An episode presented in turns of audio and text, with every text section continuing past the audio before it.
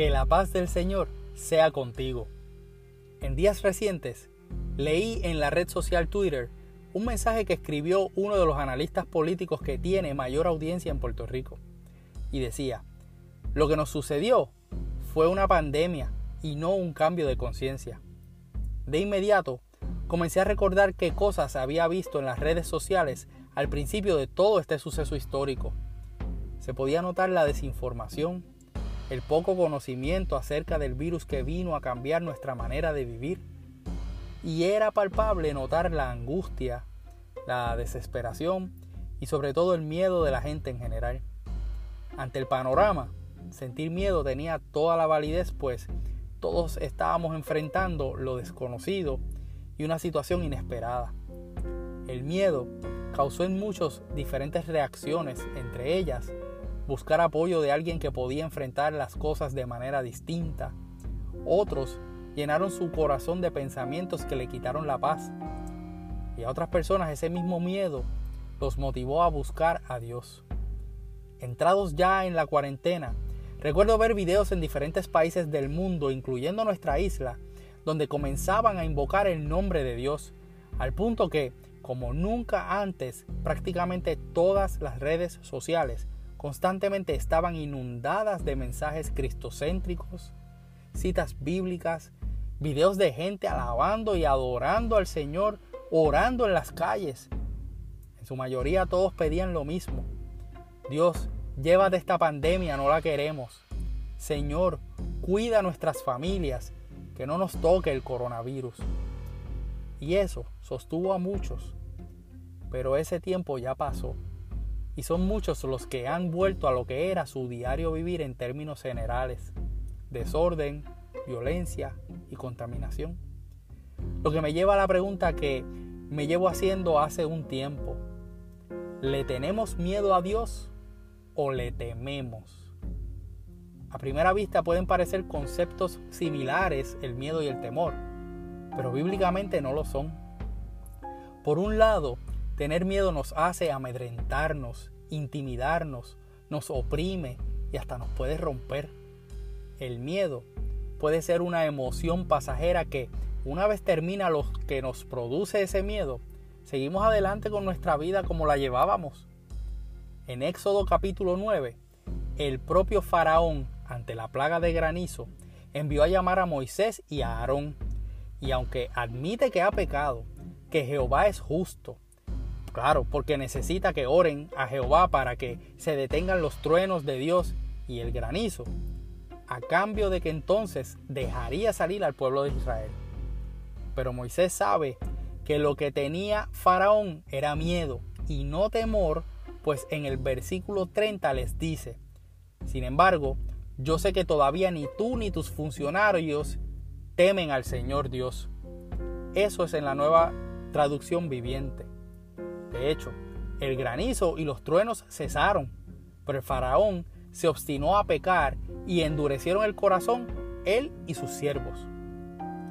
De la otra cara de la moneda tenemos el temor.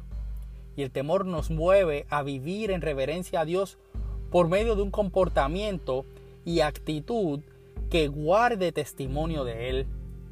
Nos hace maravillarnos con el Señor provocando en nosotros respeto y un amor único y sobre todas las cosas hacia nuestro Padre Celestial nos lleva a consagrarnos para Él. El temor a Dios nos transforma. El que vive bajo el temor a Dios aborrece lo malo, dice Proverbios capítulo 8, verso 13. El Salmo 33, 18 dice que el ojo de Jehová está sobre los que le temen. El Salmo 128, versículo 1 también dice que Bienaventurado todo aquel que teme a Jehová, que anda en su camino. Algunos de los hombres de la Biblia que, aunque estaban lejos de ser perfectos, vivían en ese temor y todavía hoy hablamos de ellos. Por ejemplo, Abraham, David, Pedro, Pablo. En este tiempo se vive con múltiples miedos, pero sin temor a Dios. Queremos estar de pie ante esos miedos pero no queremos estar de rodillas buscando ese temor que nos dé las fuerzas para enfrentarlos. Queremos andar haciendo lo que nos da la gana pero no queremos que se nos muestre el camino, ni tampoco queremos aceptar que no todo nos conviene. Queremos que Dios nos hable, pero estamos muy ocupados como para intimar con Él y entonces que Él revele sus secretos a nosotros como hace con aquellos a quienes le temen. Ahora es el momento de escoger cómo buscamos a Dios, si por miedo o por temor.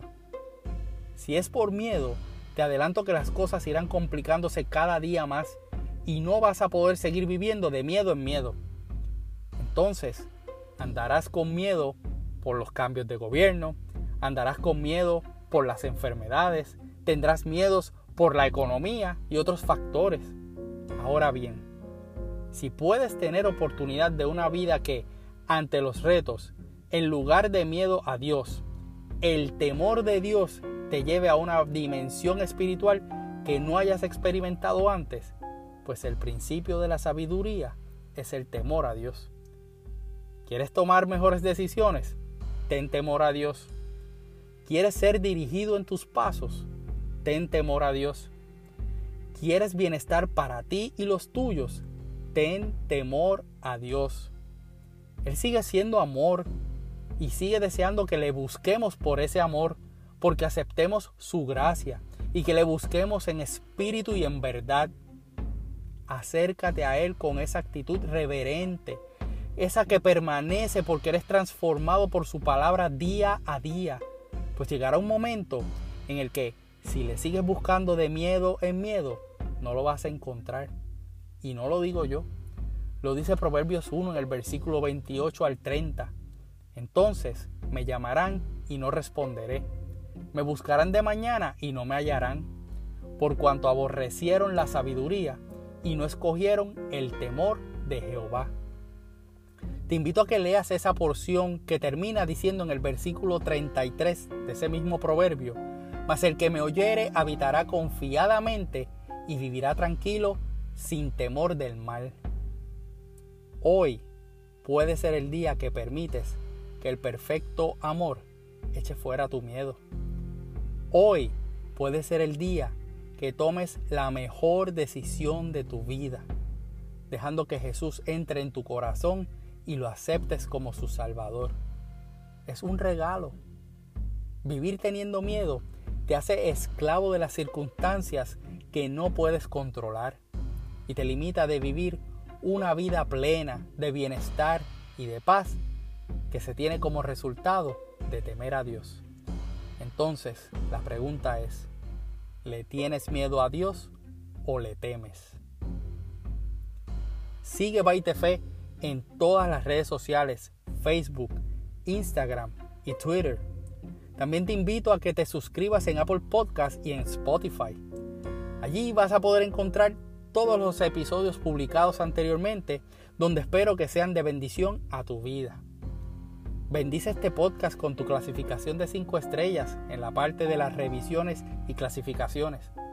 Sigue también a la iglesia AMEC Casa de Alabanza en todas las redes para que estés informado con todo lo más reciente en cuanto a los cultos virtuales, blogs y otras publicaciones que se comparten diariamente.